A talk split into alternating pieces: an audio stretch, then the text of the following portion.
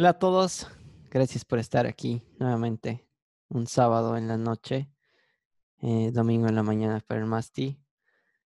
Ah, vamos a estar charlando con mi amigo Carlos Machicao eh, sobre redes sociales, privacidad, intolerancia. Ah, Masti, ¿cómo estás? Bien, bien, todo bien, Pica. ¿Tú, tú eres Ale o eres Pica en, en, este contexto? No importa. es muy raro decirte Ale.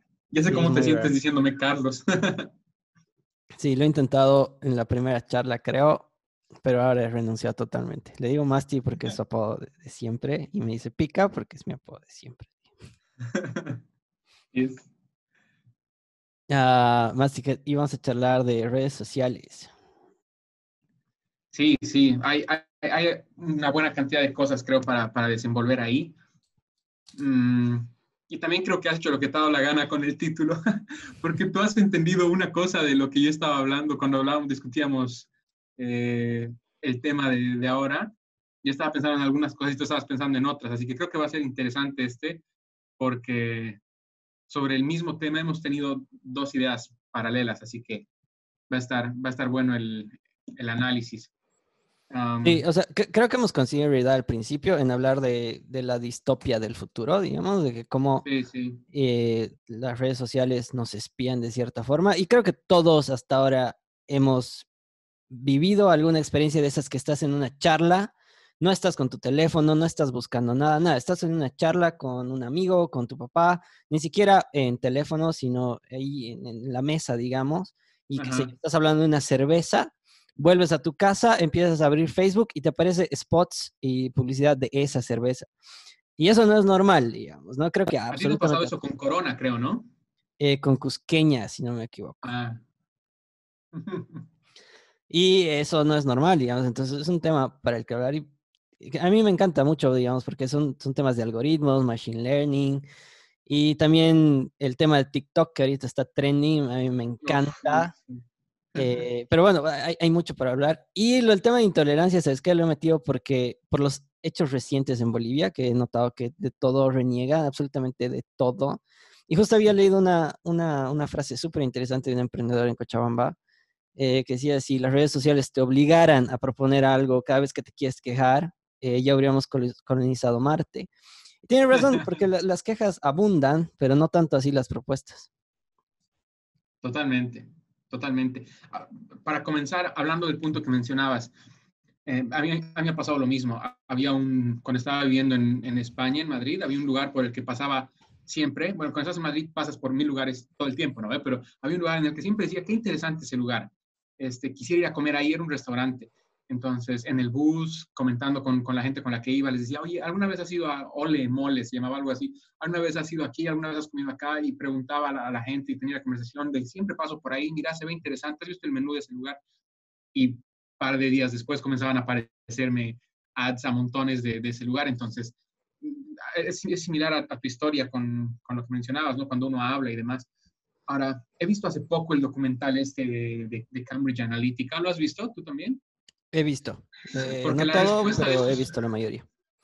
La respuesta de estos amigos era, eh, tú crees que te estamos escuchando con el celular y la computadora y demás, pero en realidad parece así de mágico porque nuestros, eh, nuestros logaritmos son así de buenos. En realidad no te estoy escuchando nada, pero como tengo tanta info de ti, sé que este tipo de cosas podría interesarte, digamos. ¿Qué, qué, qué opinas de eso? ¿Tú crees que puede ser verdad o tú crees que sí te están escuchando?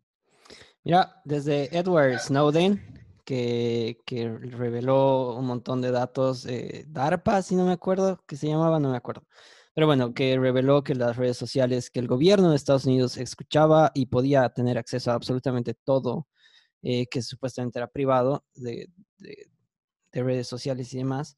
Desde ahí creo que la confianza en lo que te dicen de los algoritmos creo que ha bajado un montón. Más que cada día en Facebook hay un nuevo eh, filtro. Eh, se ha descubierto también que Facebook entregaba conversaciones enteras de Messenger a contractors para que las pongan en formato más legible, digamos. Eh, después se ha comprobado también que Google, eh, los Google Homes, los Google Alexa están con su micrófono prendido todo el tiempo. Y claro, la excusa siempre es, eh, no, ninguna persona lo escucha, ¿no? Ni, nadie lo está escuchando, son solo algoritmos que los estamos eh, entrenando y los estamos entrenando y los estamos entrenando para que se vuelvan mejores. Pero cada vez hay más casos de que quizás la mayoría no los escuchan, pero sí hay un porcentaje que una persona tiene que estar ahí para entrenar ese modelo, porque el machine learning no es magia, ¿no? No es algo que programas mágicamente y empieza a funcionar. Es un prueba y error, prueba y error constante, ya que son máquinas pueden tener ese círculo de aprendizaje a mucha más velocidad que cualquier ser humano, pero necesitan una guía, necesitan algún tipo de input que les diga, está bien lo que estás haciendo o está mal lo que estás haciendo. Y ese input tiene que venir de alguna persona que está escuchando. Y, y sí hay casos de esos. Entonces, no sé si realmente todo es algoritmos o quizás hay, hay algo más ahí eh, o una mezcla de ambos. Puede ser, puede ser, ¿no? Ahora, has visto que hay mucha gente, hay fotos de, Mark Zuckerberg, sobre todo, que, le ponen un sticker a, la cámara y al micrófono de, su computadora. Y has visto que ahora hay eh, incluso los fabricantes ya están incluyendo una cosa de esas. O sea, tanta gente ha comenzado a preocuparse que ahora tienes un, un switch de, plástico de verdad con el que cubres la cámara y el micrófono. Y alguno, uno de los nuevos modelos de, de Echo, de, de este Alexa, eh, también tiene un, cierre físico, ¿has visto? De, de, cubrir la cámara. No había visto, pero sí había visto las imágenes de Mark Zuckerberg y de varios, varias personas en tecnología que, que uno pensaría que tienen todo un equipo de seguridad a su disposición, ¿no? Para su laptop personal, ¿no? Para que no pase porque claro. son personas tan importantes, pero pese a tener quizás todo un equipo de seguridad, igual siguen eh, yendo por el sticker o como tú dices, ahora hay, hay nuevos modelos. Mm, mm. Ahora, ¿sabes qué? me estaba poniendo a pensar en algunas conversaciones que he tenido, igual justamente con estos, con los profesores que, que tenía de, de, marketing y cosas así cuando estaba haciendo el máster en, en, España justamente. Y tenían un, un punto interesante. De, lo que me decían es, ya no es consumismo esto. O sea, en algún momento ha sido consumismo, en los 2000 y, y la primera parte de los 2010, digamos. En los que sí ha sido un consumismo brutal y ha sido capitalismo en, en, su máxima expresión de la gente viviendo para comprar cosas y sufriendo para comprar más, como hablábamos en nuestras dos charlas pasadas, digamos, ¿no? Pero lo que él decía es, ahora ha cambiado otra vez, ya no es, ya no sigue siendo consumismo, ahora el producto eres tú. O sea, ahora la gente es, está siendo consumida por las corporaciones, ya no eres tú consumiendo objetos, es la corporación consumiéndote a ti y viene por este lado de, de, los uh, algoritmos, algoritmos que, algoritmos que tú dices de, compras, porque el feedback para la mayoría de estas cosas es si has comprado o no. ¿no? O sea, te mando este ad, compras o no compras. Ese es el, más básico, yo creo, de, los feedbacks que puede tener el machine learning, ¿no? ¿Crees que puede ir por ese lado? Sí, claro, puede ir por ese lado. Eh, voy a aprovechar de leer un par de mensajes. Bueno, nos está escribiendo un amigo de, colegio, Pietro. Uh, dice, Abrazos, saludos y también le mandamos un saludo. Dice, hicimos un ejercicio con unos amigos, nos pusimos a hablar de un viaje a Japón eh, con el celular al lado y Google Home y a los días empezaron a aparecer ads sobre, sobre viajes. Creo que es alguna situación que todos eh, es, hemos vivido alguna vez. Por más raro que parezca, uno pensaría que es raro. Las personas que hablan de eso deberían ser pocas, un caso raro, una coincidencia pero creo que ha, ha dejado ya de, de, ser ese punto de coincidencia. Y sobre sí, lo que hablabas de, de, feedback, de, claro, eh, así funciona un machine learning. Tienen tanta data, tienen tantas personas eh, interactuando que pueden, pues básicamente, mediante modelos de machine learning, eh, predecir bastantes cosas. Y claro, una de esas es vender, ¿no? ¿Qué, qué tipo de anuncio vende más a, a tal persona? Y, y ahí hay temas pues tan interesantes. Por ejemplo, Facebook empezó como una red social para contactarte con tu familia, con tus amigos, pero ahora es básicamente una máquina de hacer dinero. Entonces, eh, si no se empieza a hacer tu página de Facebook, y antes los likes eran importantes, ¿no? Si una persona daba like a tu página, tenías la certeza de que eventualmente ibas a poder comunicarte con esa persona, todo lo que posteas le iba a aparecer. Pero eso no es cierto. Ahora Facebook básicamente te dice que pagues para conseguir el like y después que pagues de nuevo para llegar a ese like, que es absurdo, ¿no? Y ya, ya se ha vuelto una, una, máquina de hacer dinero y esa, y esa lógica creo que es lo que hace que la privacidad como que se pierda, modelos de machine learning que estén aprendiendo todo sobre ti. uh, incluso la red social deje de ser lo que era en esencia en un principio. Totalmente, ya, ya se ha vuelto, como, como tú decías al principio, se ha vuelto una distopia, ¿no? Porque hay, hay una, una novela que he visto, hay como tres versiones de, de, de, película que han tratado de hacer. Siempre he querido leer el libro, seguro que alguien que nos va a estar viendo eventualmente lo ha leído y nos va a ganar en conocimiento, pero es, ¿has escuchado de 1984, 1984? He escuchado, claro, lo he escuchado, pero no lo he leído. De, de George Orwell. Hay, hay, un par de películas, las críticas les han sacado la mugre a las dos, pero para, para, por flojo no lo he leído, entonces he visto la, la película. Es básicamente eso, ¿no? Es, es una distopia de, de, futurista en la que básicamente eh, el, el, gobierno, la sociedad ha tomado tal, tal poder de, de control sobre la gente este, que la gente ya ni siquiera lucha en contra de, o sea, se ha vuelto tan parte de, de, de uno mismo que ya ni le luchas.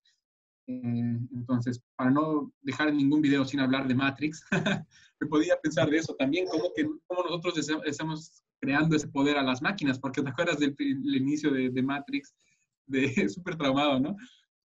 de que al final nosotros habiendo creado inteligencia artificial hemos creado a, a, a, los, a, los, a los que iban a ejecutar nuestra propia muerte, básicamente, digamos. No les hemos dado tanto poder a las máquinas que ahora nos hemos vuelto tan dependientes de ellas que, que estamos perdidos si, si, nos tratamos de independizar, digamos.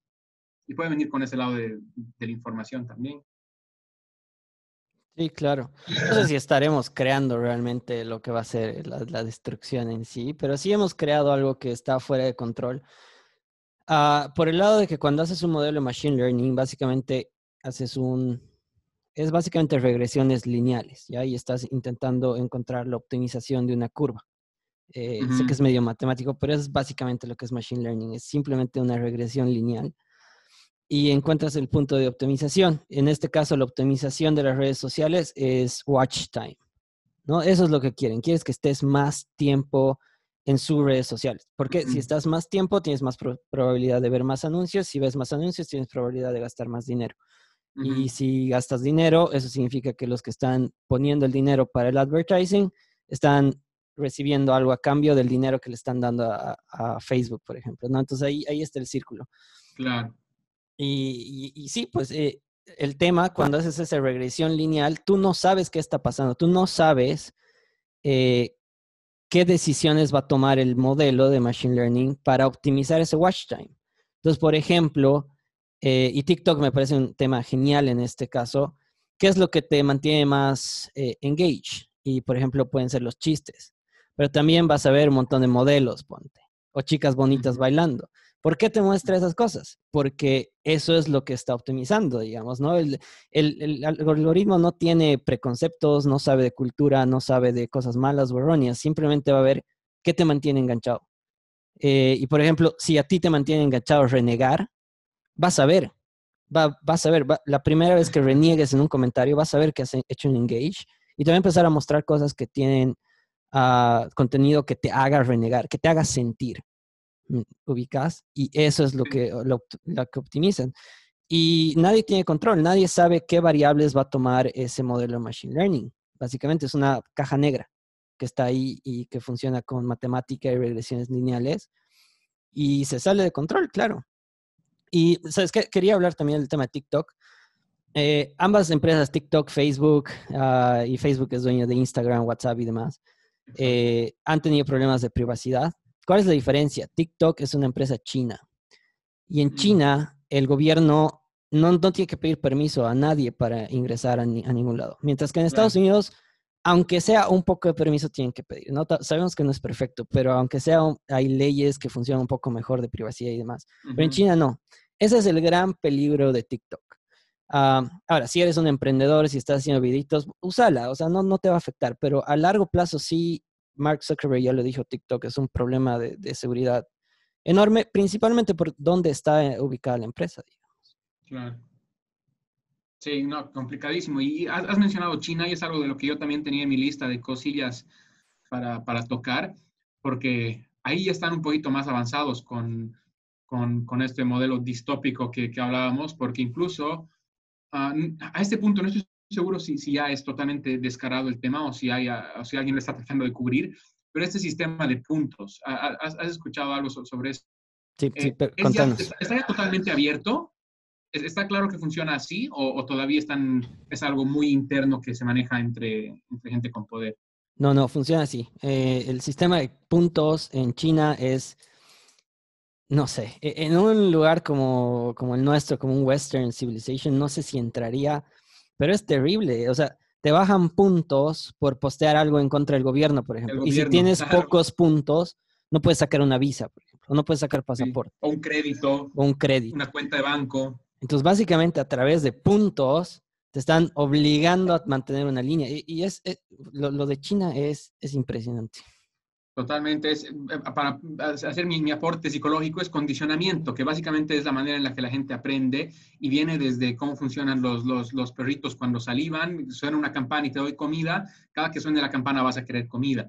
¿no? Cuando apretas los ratoncitos que estudiamos, ah, bajan la, la palanca, les doy un pedacito de comida, entonces se dedican a bajar la palanca. Entonces, a eso creo que también se refería este profe cuando mencionaba em, que, nosotros nos hemos vuelto el producto y ya no los, los consumidores, este, porque son estas empresas que están en la cacería de, de, nuestra data, en la cacería de nuestros hábitos, este, porque como tú dices, por, por puro matemática, vamos a terminar comprando algo de, uno de la, una de las personas que, que nos está tratando de, de, encajar alguna cosa. Entonces, ¿en qué medida tenemos el control todavía y en qué medida nos están utilizando como, como nosotros ser el producto? Sí, y justamente uno de los títulos que he puesto aquí en este post de este video decía, ¿son gratis realmente las redes sociales? ¿Qué piensas? Uf, no, de hecho que no, o sea, lo que me parece interesante es cómo ha llegado a esto, por, lo que tú decías, la idea principal de, Zuckerberg era, unir gente, ¿no? No ha hecho dinero hasta años y años después de que, de que Facebook ya era Facebook, digamos, y, y no venía haciendo dinero. Entonces, ese momento me parece súper interesante. ¿Cuál ha sido el punto de quiebre este, para que a alguien se le ocurra, ah, sabes que ya sé cómo va a monetizar Facebook y va a ser así, con, con la info de, la gente. ¿Cómo crees que se haya visto eh, ese momento de transición? No sé, no sé, la verdad, eh, yo creo que muchos inversores, eh, ah, también hay que explicar cómo funciona el sistema capitalista de inversión de riesgo en Estados Unidos, que es muy diferente a lo que estamos acostumbrados en Bolivia, ¿no? Facebook como tú dices, y como muchas otras empresas no generaban nada de dinero, sin embargo, valían millones. ¿Por qué valían millones? Porque hay un grupo de personas con muchísimo dinero que ha decidido comprar ciertas acciones de esa empresa antes de que salga a la bolsa y decidir valuarla en mil millones, en tres mil millones, y ahí, ha ido subiendo paulatinamente. Pero ¿qué es lo que ven? Eso es el potencial. Entonces, eh, Zuckerberg no ha podido construir Facebook por sí mismo, ¿no? eso es imposible. Ha necesitado capital de riesgo para contratar a sus programadores, etcétera, etcétera. Y al final, quienes daban las pautas, quieras o no, es una board, of directors que representan a los accionistas, que eventualmente le han dicho, sabes qué, está bien tu idea, pero este potencial eh, lo podemos monetizar y tenemos que monetizarlo. Entonces yo creo que por ahí el tema de que se ha empezado a transgrevis, trans, ¿cómo se llama? ¿Cómo se dice? Estoy tratando de pensar yo también. Sé la palabra que quieres decir, pero no, no, me sale. Tergiversar. Tergiversar el, el, el, modelo de negocio y la idea. Y al final, pues, era monetización. Yo, yo me imagino que por ahí del lado de, de pasarse de un lado de ser compartir con tu familia, hacer básicamente una, no sé, una fábrica de datos, de tus datos además, ¿no? Y como decías, no es gratis. O sea, toda la información que pones, eh, si bien puede ser insignificante viéndola de uno, cuando agregas millones de personas, ahí puedes ver tendencias claras, ¿no? Y quien tenga acceso a esa información puede tener acceso a un montón de cosas tuyas. Totalmente. Y nosotros se los estamos dando gratis y pensando que ellos son buenos tipos y nos están ayudando a tener, a que más bien gracias por no cobrarme, básicamente. Porque te acuerdas que habían estos mensajes alguna vez, eh, Messenger va a dejar de ser gratis, después era WhatsApp va a dejar de ser gratis, vas a tener que pagar eh, dos, dos, dólares al año, cosas así. Eh, entonces, me imagino que, y en algún punto creo que hasta los mismos de WhatsApp decían que probablemente iba a pasar eso, porque te acuerdas cuando te suscribías, decían tu primer año es gratis. Nunca te cobraban nada, pero sí te decían, que el primer año era gratis, ¿te acuerdas? Ah, entonces, me imagino que en algún momento sí se les ha podido cruzar por la cabeza otro tipo de, monetización, o sea, ha tenido que ser algún villano de, dibujos animados y de películas de superhéroes que ha dicho, no, estás, perdiendo el tiempo tratando de cobrarle a la gente por, por tener acceso a Facebook o a, o a, WhatsApp, ya te está dando más de lo que necesitas. Entonces, por eso me da mucha curiosidad cuál habrá sido ese momento de, de quiebre, de decir, no, esa información vale más de lo que te puede pagar. y algunos países ya han comenzado a reaccionar, ¿no? Ese es otro punto que quería mencionar, que eh, en Europa, por ejemplo, es durísimo el, el, el control de, de, de, datos y de información personal.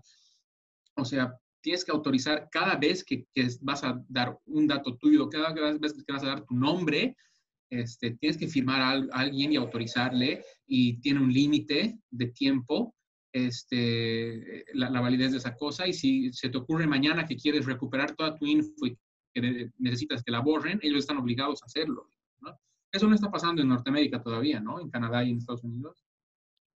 Eh, más o menos. Sí, ya se está empezando a hablar sobre el tema, pero no hay duda. Eh, la Unión Europea ahí es como la más innovadora en temas de privacidad y seguridad.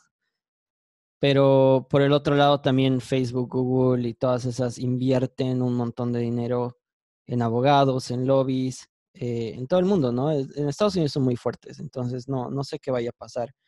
Eh, en la historia que mencionas de WhatsApp, eh, sí me acuerdo cuando querían cobrar un dólar. ¿Dónde ha sido el cambio rotundo que Facebook se compró a WhatsApp? Mm. Entonces ahí quizás podríamos volver al mismo origen que te estaba contando un poco claro. antes, que es, que es un incentivo eh, de inversores que dicen, bueno, hay que monetizar esto y la data, la data es lo más importante que podemos vender ahora, ¿no? Es nuestro asset más importante. Eh, ah, pero no, no me quiero ir del tema de, de la Unión Europea y de, de, las leyes que están habiendo ahí. Eh, no sé hasta qué punto, o sea, me parece bien que la Unión Europea está haciendo esto, pero ¿será que logran algo? ¿Será que, porque Facebook y Google y Apple y todos esos juntos son más grandes que varios países, que el GDP de varios países del sí. mundo. Son muy poderosos. Entonces, no sé si, si, van a, si pueden parar esto o, o, no sé qué van a hacer. Es que te, te, obligan a aceptar. Por ejemplo, me he dado cuenta que eso no, no me pasaba en Bolivia y no me pasa ahora aquí en, en, en New Guinea, que era cada pinche website al que entraba de cualquier cosa, me sacaba un anuncio de, de, de privacidad que tenía que darle a aceptar en España. No me pasó en Bolivia, no me pasa aquí. Cada website, y, se vuelve recontra annoying, digamos, ¿no? Porque incluso entras al mismo website por segunda vez y otra vez salía el anuncio. Entonces, terminas aceptando. O sea, a lo que, a lo que voy es a que nadie nos está poniendo una pistola en la cabeza. Lo único que te dicen es, si quieres ver este contenido, dale a aceptar. Esa es mi, mi política de privacidad y de cookies. Entonces, aceptar o no. Incluso alguna vez que he buscado, no sé, cómo encuentro esta espada en The Witcher 3, ¿me entiendes? Y me sale un anuncio de privacidad de dos. Ah, yo solamente quiero seguir en mi juego, ¿me entiendes? Entonces, sí, aceptar, aceptar, aceptar. Y creo que nunca he leído completo un, una política de, de, de, aceptación de privacidad y manejo de, de, datos. ¿Alguna vez tú te acuerdas haber leído todo de una política de privacidad? Eh, cuando las estaba haciendo, digamos, ese era el único caso, pero no he leído como usuario, creo que no he leído nunca una política de privacidad entera. Pero, ¿sabes qué? Ahí va exactamente mi punto. Eh, claro, ha salido la ley en, en, la Unión Europea, que es el GDPR, uh, que es el General Data Protection Rule o algo así. Pero, ¿qué te obliga? Mostrar que, avisar a tu usuario que está usando cookies. Pero, ¿qué ha sido la respuesta? Ahora tienes un montón de pop-ups en todas las páginas, pero sabes que hay un cambio de verdad. O sea, ¿qué ha cambiado así en serio, en, en, en de verdad? Ubicas, salvo que empiecen a aparecer un montón de pop-ups por todo lado. Claro, la Igual, diferencia es que tú estás aceptando cada momento, pero antes aceptabas una vez por ahí cuando bajabas la aplicación o comenzabas a utilizar un navegador y está, ahora lo único que haces es, lo ves y te, y te dicen que lo están haciendo. Tú ya sabías que lo estaban haciendo, ahora te lo dicen. Entonces el, cambio es, muy de, forma y no de fondo, ¿no? ¿A eso ibas también? También, exactamente. Has dado en el clavo. Eh, no hay un, no siento que haya un cambio real. Y también no sé si están haciendo todo lo correcto. Por ejemplo, en, la Unión Europea es donde están haciendo esto de que ahorita eh, por ejemplo, YouTube. Eh, si yo subo un contenido, por ejemplo, que debería tener derechos de autor y no los tengo, subo una película, ya de Hollywood, lo que sea, lo subo a YouTube, eh, YouTube no es responsable de este acto, ya porque yo soy la persona que está, que está subiendo y YouTube no tenía cómo saber o no, no, y un montón de cosas ahí que ahorita YouTube no es responsable, no le pueden demandar a YouTube. YouTube sí va a tomar las medidas para votarlo, para bajarlo, para hacer que no se distribuya, pero en sí no va a ser sujeto a ningún, a, nada de, de, de, una demanda legal, por así decirlo. Pero ¿qué está, haciendo? Cambiando, ¿no? y la Unión Europea está cambiando esto eh, de forma de que ahora sí, la plataforma ahora sí es liable por cualquier contenido que se publique. Y ahí empezaban a, a ver un montón de cosas. Entonces, un meme no sé, hay un meme que esté la foto de Jack Nicholson o cualquier otro actor o de Bob Esponja, eso va a calificar como eso. Entonces, tanto la plataforma es liable como tú eres liable. Entonces, qué sé yo, vamos a empezar a ver demandas por memes. Entonces, ahí no sé si, o sea, creo que están caminando, empezando a caminar en la dirección correcta, pero no sé si están encontrando realmente soluciones. Sí, porque además otro problema de eso es que lo que estas plataformas están diciendo, por, lo que entiendo, es, ok, entonces si yo voy a ser liable, yo voy a ser el, culpable, yo voy a ser responsable de esto, entonces necesito ver. Para controlar necesito ver. Entonces todo el, todo el contenido que tú tengas lo van a comenzar a ver ellos. Entonces en YouTube por ahí no hace, mucho, no hace mucha diferencia porque igual iba a ser público, pero a Microsoft, en, Zoom, por ejemplo, justamente en, la plataforma que, que, usamos, están comenzando a decir eso. Como necesito estar seguro de que no estás incumpliendo las leyes y yo voy a ser liable, necesito ver. Entonces van a comenzar a ver todas estas cosas que estamos hablando entre nosotros. Sí, totalmente. Skype, pero aparte de eso, ¿verdad? Claro, claro. E, es que es una excusa ahí de, de, bueno, ahora tengo que monitorear todo lo que está pasando en mis redes sociales, ¿no? Y eso por un lado, y por el otro quitas la, la expresión a las personas, que si, si te empiezan a cobrar por un meme que usas, eh, no sé, la, la, la, verdad yo creo que desde este, no sé, desde 2015, sin los memes, no sé qué habría sido de, de varias personas. Los memes hacen que, no sé, una sonrisa en el día, en los problemas sociales que han habido en Bolivia, creo que los memes te, mantenían ahí, aunque sea una sonrisita, pese a que todo estaba grave, incluso ahora con el coronavirus, un meme te puede alegrar la, la vida, digamos, y quizás sea por dos segundos, pero eso yo cuenta. Entonces es un tema bien complejo. Sí, sí, es verdad. y habría que ver cómo, cómo va a reaccionar la, la, gente también, pero creo que es buen momento para que saltemos a la siguiente parte de, de lo que habíamos puesto en, el título, ¿no? Ahora que hablabas de, que te van a cortar la, expresión, creo que es buen gancho para, hablar de eso, de, la expresión y la tolerancia y cómo ha estado funcionando esta, esta relación entre la gente. Y lo que donde más la vemos es en, las redes sociales, obviamente.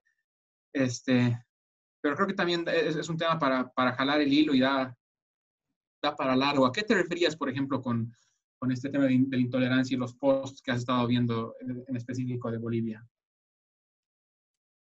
A ver, creo que lo podemos resumir como haters o trolls, ¿no? Que, comúnmente se, se, se, conocen en el idioma inglés. Pero básicamente personas que van ahí y solo se quejan, ¿no? O sea, no, no proponen nada. Eh, como experiencia personal desde hace mucho tiempo, por ejemplo, cuando yo hacía esta aplicación de Avísame, había un montón de gente que me decía, pero ¿por qué haces esto? Ya está, ya existe, qué pérdida de tiempo.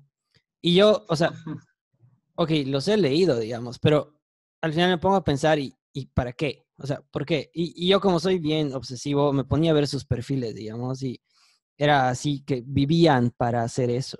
Entonces también te quería preguntar desde el lado psicológico, primero si has notado que sí hay más intolerancia como tal, o qué sé yo, ir a criticar nada más en redes sociales. Y si has notado que, es, que existe esto, ¿por qué? ¿Por qué las personas son así en redes sociales? Es, un punto interesante de saber. Sí, sí, he notado que hay, que hay más. Em, a, mí me gusta mucho South Park y creo que es eh, el resumen de, de, la sociedad, con, con ironía y con, con, en un tono satírico, pero creo que es el resumen de la sociedad. Eh, entonces, si aparece en South Park es porque algo socialmente está pasando. y hay un episodio justamente de, eso y de, trolls. pero básicamente le dan vuelta durante el episodio.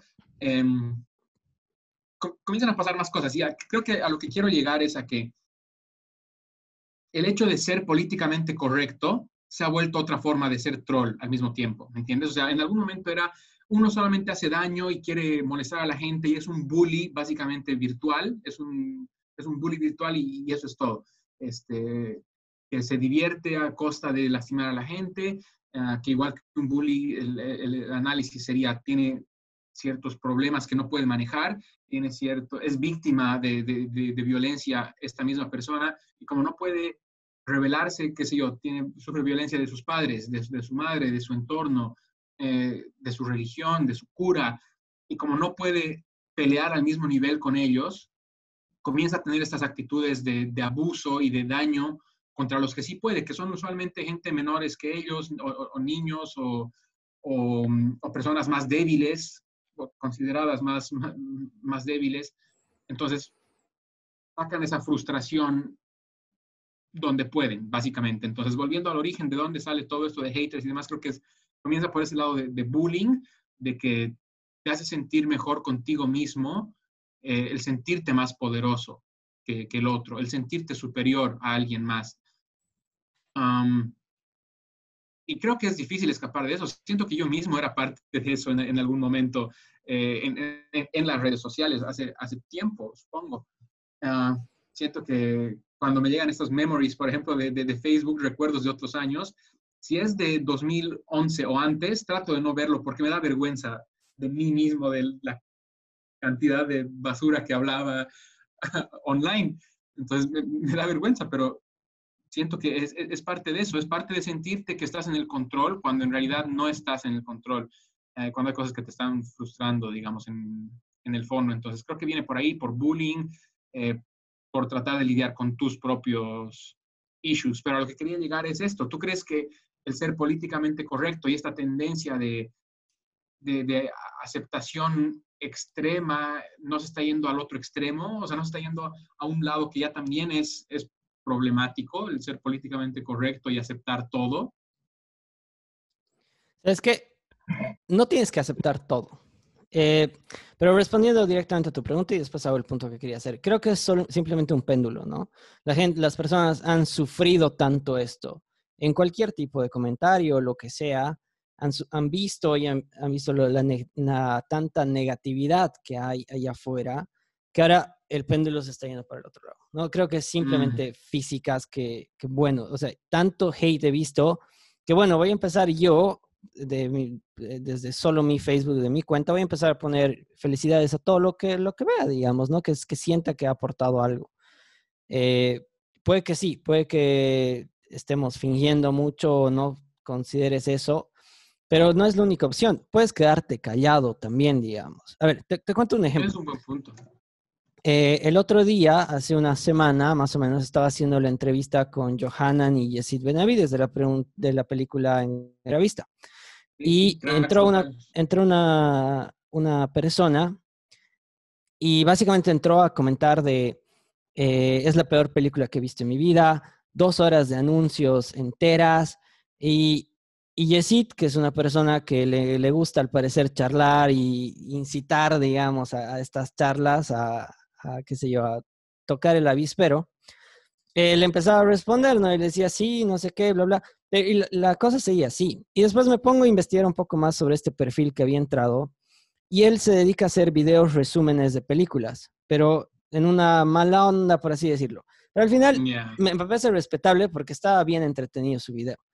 Pero lo que yo no entiendo es, Masti, ¿por qué si lo odias, si lo detestas, por qué le metes 40 minutos de ver una entrevista en vivo de las personas que odias, eh, solo para escribir eso y además sin reconocer que el contenido que tú has creado no podría existir sin que ellos, eh, eh, hubieran creado el contenido de, entrada.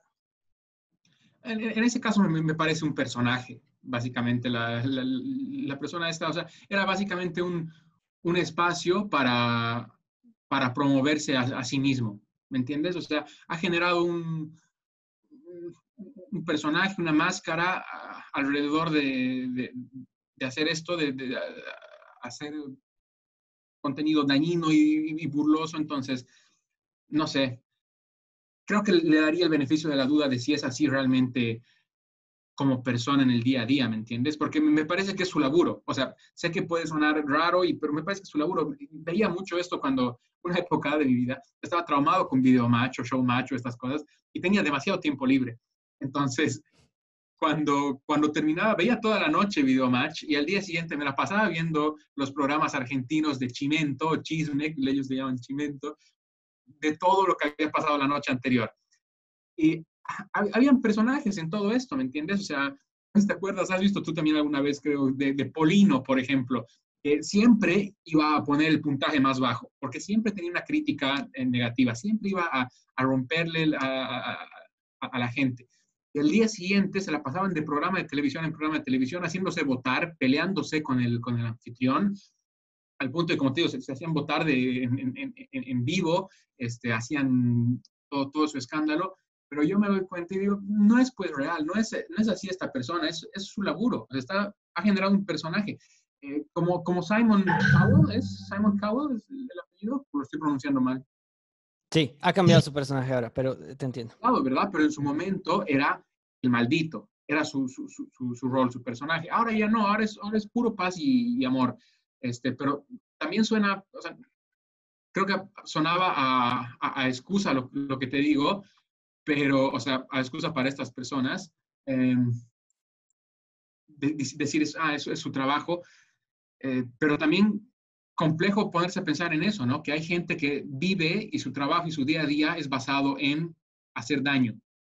Entonces, ¿Cómo puede funcionar eso? ¿Cómo, ¿Cómo se sentirá esta gente consigo mismo? ¿Sabes qué? Estoy de acuerdo y creo que a esa conclusión también había llegado, que quizás es, un personaje que está haciendo, o al menos él sabe que, para conseguir seguidores la forma más sencilla es ir a, los fans y pum, pum, pum, bombardear, bombardear, bombardear. Y esas personas de enojados, si son fans, van a decir, ah, pues, pelotudo, no sé qué, quizás vayan a ver views y va a obtener views y bueno, ha, logrado su cometido. Eh, ¿Sabes qué? Quería leer un poco de los comentarios. Ahí Pietro también nos decía que en los videojuegos también ya te roban la info por los, para los micropagos. Es cierto, hay, en los videojuegos ahora también se ve un poco de este tema. También Claudio Alejandro nos menciona que hay una charla TED en la que muchos cuentan las experiencias cuando preguntan a haters eh, cómo hacen estos comentarios, por qué hacen los comentarios. Dice que es mind blowing. Así que Claudio, te voy a pedir si nos puedes copiar el link de esa charla. Sí, porfa. Suena, suena bastante interesante. Uh, mencionabas hace un rato, y bueno, te quería hacer referencia, tú mencionabas que quizás tú eras uno de ellos, una de esas personas que, que hablaba de esta forma y que quizás ponía su odio en las redes sociales de, de todos. Eh, ¿Tú crees que es algo cultural de Latinoamérica quizás? No sé si de Bolivia, voy a mencionar Bolivia, pero quizás de toda Latinoamérica, de ser un poco, eh, no sé, no, creo que nos molesta cuando vemos a otro triunfar. El, el, éxito del otro, sí, totalmente, totalmente. Sabes que yo he, comenzado a darme cuenta de esto por otro camino, pero ahora que lo mencionas tiene sentido. Yo me he dado cuenta en los estudios científicos. Eh, al, estudiar psicología, uh, está expuesto a mucho de esto, a muchos papers y, journals de, ciencia, investigaciones y demás. Y ahí me he dado cuenta de, algo que, enlaza con lo que tú dices, que era los papers escritos por este, norteamericanos o por europeos, dos planas. Decían, he hecho A, B, C y D, y el resultado es que esto funciona así. Los papers de gente de Latinoamérica, 50 páginas, 70 páginas, te contaban todo, decían, no, no, espera, te voy a decir cómo ha sido. Yo cuando era niño me pregunté, ¿por qué será que cuando la luna, entonces te cuentan la historia de su vida y tratan de usar un lenguaje sumamente rebuscado, palabras elegantes y precisas y que adjetivos por aquí, por allá. El gringo no hace eso, el gringo con la palabra más básica te decía, esto funciona así, afecta de tal manera. Se acabó. Entonces yo decía, ¿por qué? Qué, qué curioso que, que, que, pase esto, digamos, ¿no? ¿Por qué? tenemos que usar palabras rebuscadas y, y explicar mucho. Y mi conclusión eh, era porque tenemos un sentimiento de inferioridad. versus al mundo. Y creo que esto puede ser lo mismo que aplica a, lo que tú dices. Creo que puede venir de un sentimiento de inferioridad, de, este, me siento menos, me siento menos que el, que el, que el mundo, me siento menos que el otro, básicamente. Entonces, como eso me, provoca algo negativo, yo no me quiero sentir menos que nadie. O sea, yo igual hubiera querido tener pues una vida cómoda. Yo igual hubiera querido tener una idea de, de millón de dólares. Yo igual hubiera querido tener el valor de, de hacer una, una película en, un entorno artístico eh, complicado en, en, el país, ¿entiendes? Yo hubiera querido tener el, valor de hacerlo, o las ganas, o los recursos, y como no he podido, me da bronca. Esto creo que sí es, es bien boliviano, no sé si será todo, todo latino, creo que es más boliviano. Es, en vez de decir, pucha, qué bien que te ha ido bien, me hubiera encantado tener eso, lamentablemente no, no lo he podido tener. Somos arrogantes. Entonces, no, yo, ¿para qué voy a querer pues, tener una película así? ¿Me entiendes? Cuando en realidad el fondo del mensaje es, Ojalá yo hubiera tenido las agallas de hacer una película así, pero nunca lo vas a aceptar. Entonces es más fácil decir, yo para qué quiero hacer una película, ¿me entiendes? Como que, ah, qué lindo tu Ferrari. Yo, ah, ¿para qué quieres un Ferrari? Es aburrir el Ferrari. No llegas ni a la esquina con un tanque de, de, gasolina. Ah, ¿Para qué vas a andar gastando tanto? Imaginas en el rompemuelles, cada rato lo vas a andar raspando. El Ferrari es una porquería. ¿Yo para qué quiero Ferrari? ¿Me entiendes? Entonces, Creo que en el caso de Bolivia, mi hipótesis, puede, puedo estar equivocado, es lo más probable que esté equivocado, siempre estoy equivocado, pero mi hipótesis es que viene por un lado de, que somos muy arrogantes eh, y que antes de, de, aceptar nuestras debilidades y nuestros fracasos, vamos a tratar de fingir de que no nos importa, ¿me entiendes? O que somos mejores por alguna razón. E, entiendo y, no, o sea, cuando, lo mencionas así, claro, e, es, es, tal cual lo que pasa. Ves, ves hasta interacciones pequeñitas, chiquitas del día a día con tus amigos, con tu familia, con, con quien sea. Ves esas actitudes de, no, e, esto no, y no sé qué. Y, y no sé, y no sé, no sé qué repercusiones, no sé si hay estudios de repercusiones, pero eso del complejo de la inferioridad creo que es, es, es muy cierto, ¿no? Es, estamos eh, siempre pensamos que estamos un, un, paso atrás que el resto, ¿no? Eh, y te cuentan, aquí, allá se hace de esta forma y no sé qué. Y es, no, pero eso es allá, acá, acá es diferente, ¿no? Y, mm. quizás esa actitud hace que, que, no sé, que estemos tan atrás. Y creo que sí, Bolivia es diferente. Y, y te lo pongo en ejemplos bien claritos. Eh, Perú, que era un país muy similar a Bolivia, hace unos 100 años. Eh, incluso, no sé qué guerra, Bolivia manda ayuda a Perú en una, eh, mandando un ejército, para que veas la diferencia. O sea, Bolivia estaba mejor. Pero hoy en día, Perú está años, años. Ya no es solo Chile quien está lejos de, Bolivia, ¿no? Ahora es Perú está lejos de Bolivia. Entonces, quizás sí hay algo ahí que, que por algún motivo no, nos frena no, no me quiero meter al tema político, pero quizás también por ahí iba, ¿no? Quizás este discurso por el que el presidente Morales entró estaba basado en eso, ¿no? Estaba basado en estos nos han robado, por culpa de ellos estamos así, yo no les voy a robar, yo no voy a venderme a ellos. Que sabemos que era, bueno, ahora se está vendiendo a los chinos, por ejemplo, ¿no? Entonces.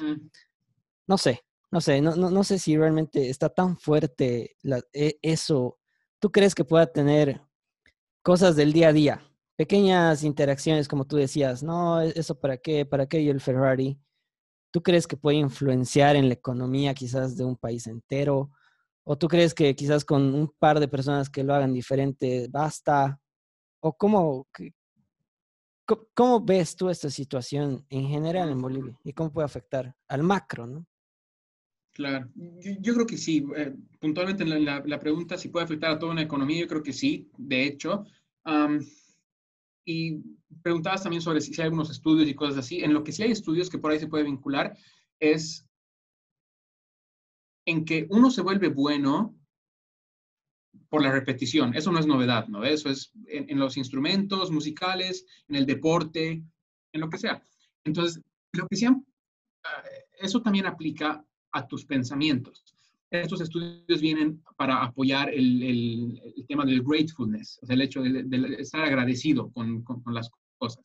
Eh, es parte de, de, algunos, algunas ideas de meditación y cosas así para, para mejorar el, estado de ánimo y lo que dicen es, practicas también en eso. Entonces, si, te concentras en las cosas positivas que tienes en, en, tu vida, eventualmente te es más fácil pensar en las cosas positivas y te sale a ti solito pensar en cosas positivas. Mientras que si tienes muy buena práctica en pensar cosas negativas y en encontrarle lo negativo a todo, también te vas a volver excelente en eso.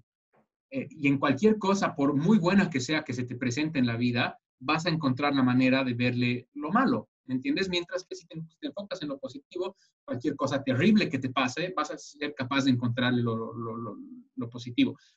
Em, y si hablamos de todo un país siguiendo la, la, misma tendencia, digamos, de, enfocarse en, en negativo, creo que es lógico que vamos a terminar donde, donde estamos.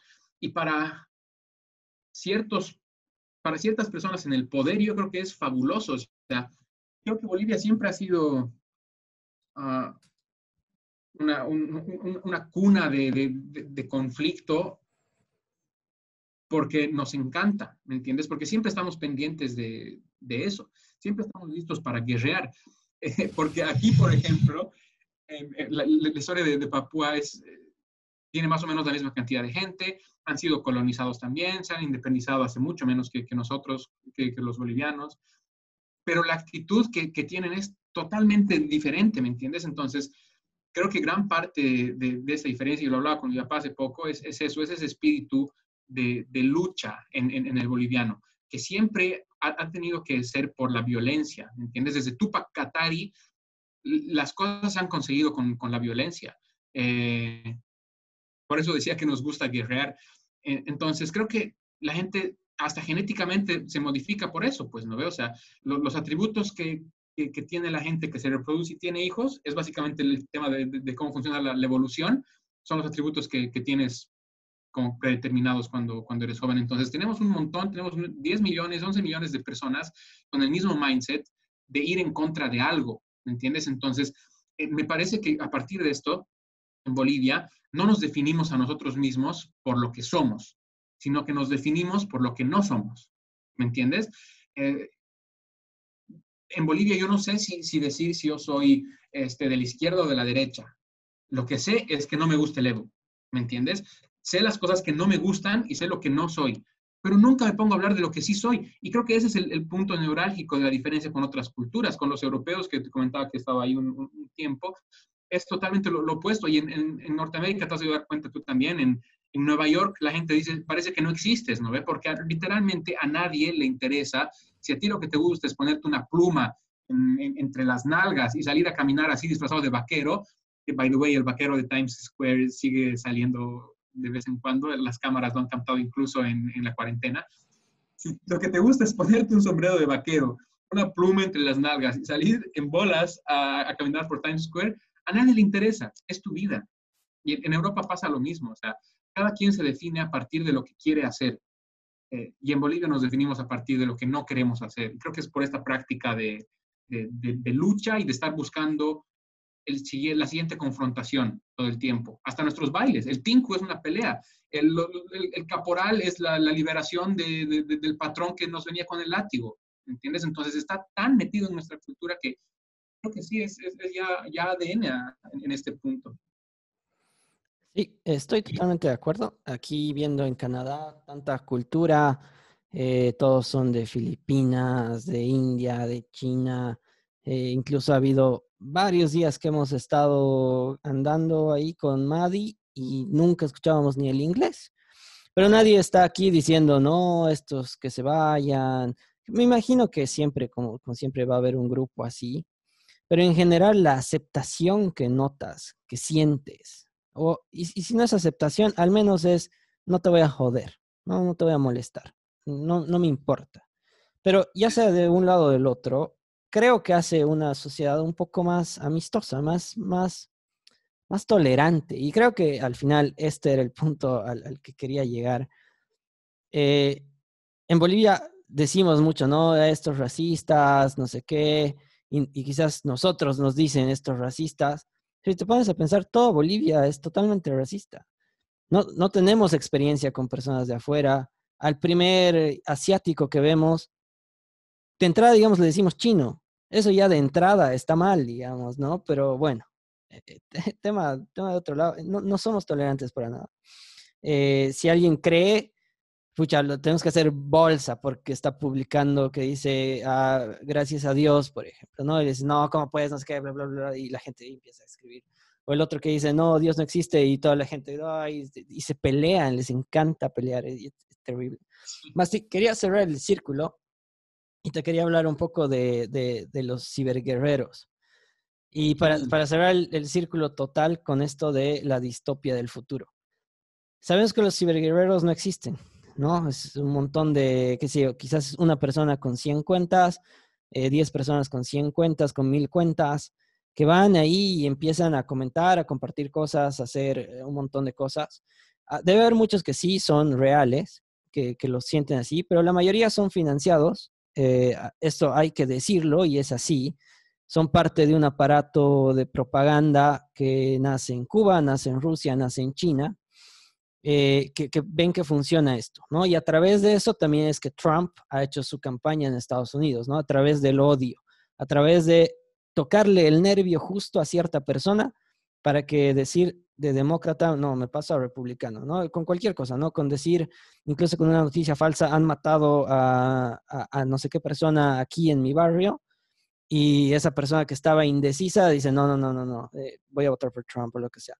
Y eso también funciona en Bolivia. Y es así como, eh, si bien, más bien, eh, no lo han logrado tanto, sí creo que han metido mucho miedo, especialmente en los días de conflicto, por ejemplo, ahora esa guerra del miedo, de, pero a través de las redes sociales quizás en la realidad no era tan grave. Y te voy a poner un ejemplo bien, bien sencillo. Eh, había e-, en los días de conflicto más extremo en Bolivia, había un video de miles de personas gritando ahora sí guerra civil. No había miles. Y empezó a circular desde la mañana, ¿no? Entonces estaban marchando, empezando a marchar hacia la ciudad. Y ese día todos estaban totalmente histéricos, ¿no? Y con, entendible, todos con mucho miedo. Yo estando lejos tenía miedo. Eh, pero ¿qué sucedió al final? Cuando llegaron a la ceja, ya no habían esos miles de personas. Ya no estaban. Entonces, qué sé yo, no, no sé cómo lo han hecho, pero sé que ha sido una campaña de miedo. O sea, han hecho ver que algo que era grande, lo han magnificado más y en la realidad no era tan grande. Entonces ahí, para cerrar, como te decía, el círculo de distopias y, todo este tema de la privacidad y cómo te controlan, también se puede controlar a través del miedo, de la intolerancia. Quería preguntarte cuáles son tus pensamientos al respecto, si lo habías visto de esta forma, si piensas que es así, si piensas que el miedo puede eh, controlar varias acciones de las personas. Totalmente, sí, sí, totalmente. Me hacías pensar también en, en Joseph Goebbels, que era el, el, jefe de propaganda nazi. Y imagínate, los, eh, los alemanes tienen fama desde hace siglos de ser personas inteligentes, han traído un montón de, de, cambios tecnológicos y científicos al, al mundo eh, y, le, y, han seguido toditos a, a, a, un, a un asesino eh, basados también en el miedo, digamos. Era, era, era muy similar también ese, ese momento. Entonces, como dices, sí, los, los, comunistas de hecho han tenido ese, esa herramienta, pero incluso los, los, los, nazis, que es nacionalsocialismo al final el movimiento nazi, ¿no? Entonces, eh, es, es, una herramienta famosa de, de estos amigos. Eh, respecto a lo que dices de, de la tolerancia, para, para, para, cerrar, estaba pensando justo al, al respecto, basado en la comedia. Estaba viendo comediantes y muchos de los, me he dado cuenta que muchos de los he comenzado a ver, eh, Dave, Dave, Chappelle, por ejemplo, este Bert, algo con K, no me acuerdo su nombre, son, son sumamente de humor oscuro, como le llaman, ¿no? ¿Eh? De, humor negro.